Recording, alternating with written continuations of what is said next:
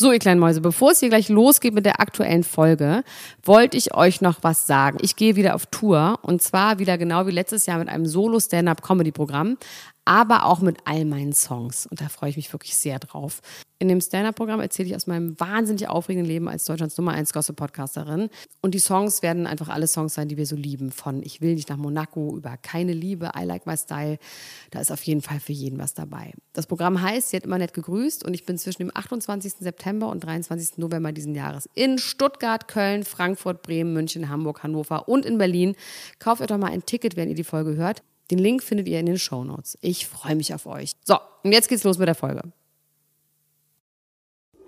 Die Niemand muss ein Promi sein Lunchbreak mit Elena Gruschka und Max Lessmann. Hallo und herzlich willkommen zu einer brandneuen Episode Niemand muss ein Promi sein Lunchbreak. Jeden Mittag um pünktlich 12.30 Uhr präsentieren Dr. Elena Gruschka und ich, Padre Max Richard Lessmann Gonzales, euch die heißesten Promi-News des Tages. Und los geht's! Julia Siegel gewinnt Pup. Und das, nachdem sie eigentlich schon ausgeschieden war.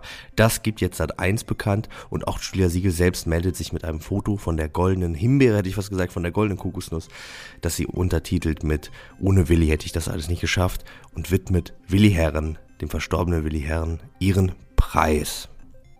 Interessant ist auch das Statement von Sat 1, die sagen, Julia Siegel hätte durch ihr Köpfchen und dadurch, dass sie immer ihre Meinung gesagt hätte, äh, verdient den Sieg eingestrichen. Wir erinnern uns aber vielleicht eventuell an eine Szene, äh, wo ein gewisser Markus Eberhardt, den ich auf gar keinen Fall in meinem Leben nochmal Prinz nennen werde, schlimme homophobe Äußerungen getätigt hat und sie sich schützend vor ihn gestellt hat, ihm sogar später noch die Stimme gegeben hat. Natürlich ist das auch eine Form der Meinungsäußerung, aber wie ich finde, keine, die man besonders herausstellen oder loben sollte. Willi Herren selbst wäre laut Sender auf dem vierten Platz gelandet und auch er wäre eigentlich schon vorzeitig ausgeschieden und zurückgekommen. Warum allerdings, darüber gab es ja im Vorfeld auch schon einige Schlagzeilen über äh, einige Kandidaten, die da ja, wie soll ich sagen, über die Stränge geschlagen haben sollen. Ob das allerdings alles noch rauskommt oder ob wir darüber einfach den Mantel des Schweigens breiten und die so damit davonkommen, dazu ist bislang nichts bekannt. Elon Musk. Ich habe jetzt gerade den Namen das erste Mal richtig ausgesprochen. Ich werde so viel gehatet. Mein Gott, weil er nicht Elon Musk, sondern Elon Musk heißt. Jetzt sage ich es immer richtig. Elon Musk, der gute alte Haudegen. Der darf SNL, Saturday Night Live, moderieren, und zwar am 8. Mai. Und hat es gerade auf seinem Twitter-Account veröffentlicht. Und er kriegt dafür natürlich einen Shitstorm. Und warum? Weil Elon Musk ein dreckiges Schwein ist. Nein, Quatsch. Oder vielleicht doch. Vielleicht ist es auch gar nicht so Quatsch. Aber er hat auf jeden Fall diesen Shitstorm bekommen, weil er sich mehrfach als Verharmloser der Corona-Pandemie geäußert hat. Kennen wir hier ja auch in Deutschland, ne? Allerdings darf dann in Amerika so jemand dann doch immer noch SNL moderieren. Also die canceln anscheinend nicht so sehr wie wir. Dabei dachte ich eigentlich, dass das die Meister im Canceln sind. Aber was ist genau passiert?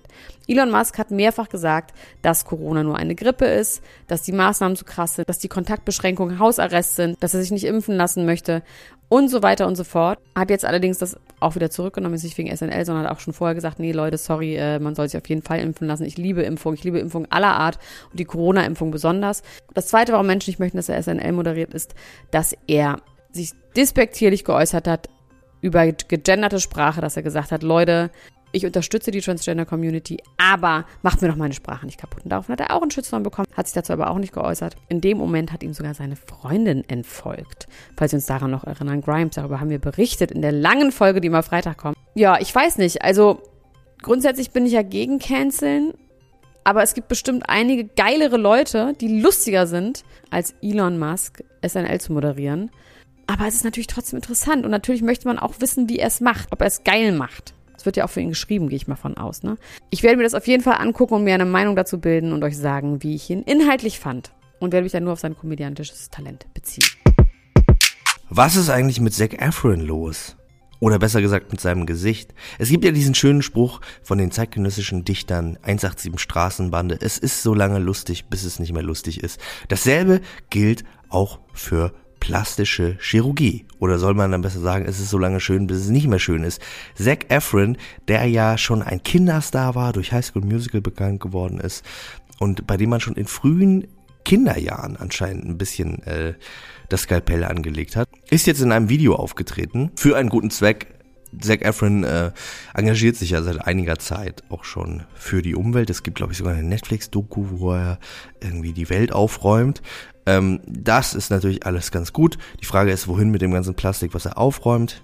Die Antwort kann man jetzt im neuen Earth Day Video sich angucken. Anscheinend hat er wirklich, und das ist ich finde das immer so ein bisschen tragisch. Natürlich können die Leute das machen, wie sie wollen. Und ähm, mein Vater sagt immer, jeder hat das Recht, einen Narren aus sich zu machen. Es gibt nur manchmal so schöne Menschen, die da nicht den Absprung schaffen. Es soll ja auch eine Sucht sein, ne? soll ja eine Sucht sein, dieses Spritzen und Unterspritzen und hier und da.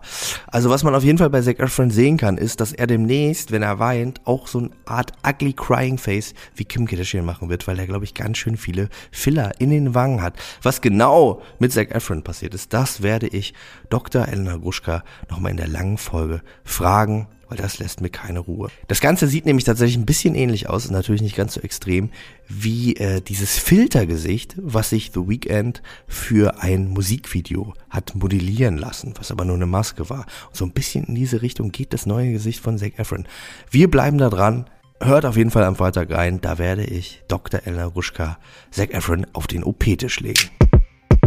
Das war's auch schon wieder mit der Niemand muss ein Promi sein Lunchbreak für heute. Gestern ist eine brandneue Episode Extrablatt bei Podimo erschienen. Visavi und ich sprechen da über die ersten beiden Folgen von Temptation Island. Die nächste Folge wird da am Donnerstag erscheinen. Und wenn ihr Lust habt, das zu hören und uns zu unterstützen, dann geht doch mal auf podimo.com slash promi und äh, richtet euch da einen Probemonat für nur 99 Cent ein. Wenn ihr das tut, über diese Seite unterstützt ihr uns damit direkt.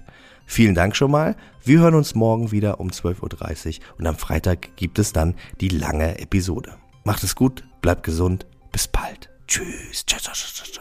Das war die Niemand muss ein Promi sein Lunchbreak mit Elena Groschka und Max Lessmann.